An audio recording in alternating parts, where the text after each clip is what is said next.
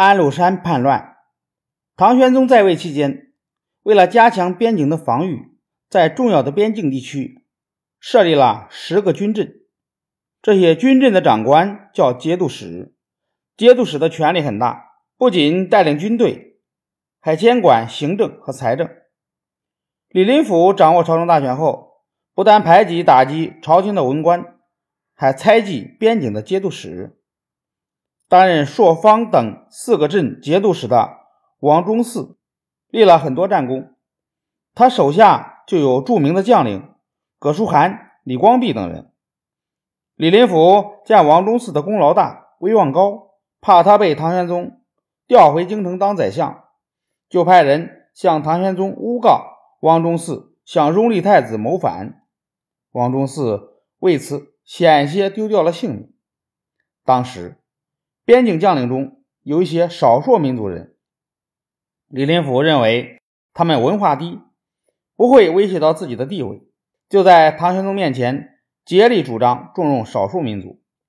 在这些少数民族的节度使中，唐玄宗李林甫特别欣赏平鲁节度使安禄山。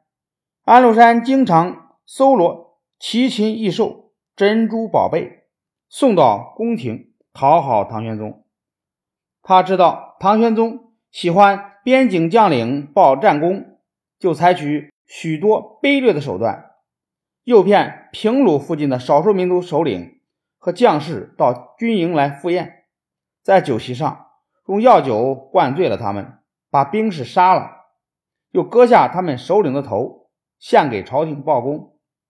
唐玄宗常常召安禄山到长安朝见，安禄山。抓住这个机会，使出他的手段，逢迎拍马，讨唐玄宗的喜欢。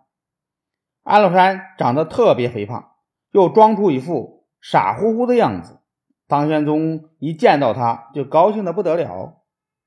安禄山得到了唐玄宗和李林甫的信任，做了范阳、平卢两镇以及河东节度使，控制了北部边境的大部分地区。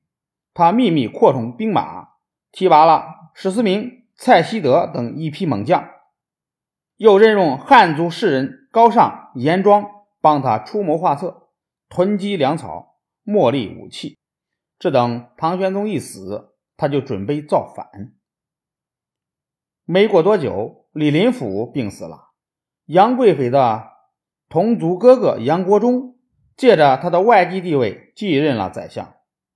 杨国忠本来就是个流氓，安禄山瞧不起他，他也看不惯安禄山，两个人越闹越僵。杨国忠几次三番在唐玄宗面前说安禄山一定要谋反，但是唐玄宗正在宠信安禄山，自然不相信他的话。公元七百五十五年十月，安禄山做了周密准备以后，决定发动叛乱。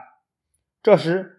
正巧有个官员从长安到范阳来，安禄山便假造了一份唐玄宗从长安发来的诏书，向将士们宣布说：“接到皇上密令，要我立刻带兵进京讨伐杨国忠。”将士们都觉得事出突然，但是谁也不敢对圣旨表示怀疑。第二天一早，安禄山就带领叛军出兵南下。十五万步兵、骑兵在河北平原上进发，一时间道路上烟尘滚滚，鼓声震天。中原一带已经有一百年左右没有发生过战争，老百姓好几代没有看到过打仗。沿路的官员逃的逃，降的降。安禄山叛军一路南下，几乎没有遭到什么抵抗。范阳叛乱的消息。传到长安，唐玄宗开始还不相信，认为是有人造谣。到后来，警报一个个传来，他才慌了起来，召集大臣商议对策。满朝官员没有经历过这样的大变乱，个个吓得目瞪口呆，不知所措。只有杨国忠反而得意洋洋地说：“我早说安禄山要反，我没说错吧？”不过，陛下尽管放心，他的将士不会跟他一起叛乱。十天之内，一定会有人把安禄山的头献上。唐玄宗听了这番话，心情才安稳下来。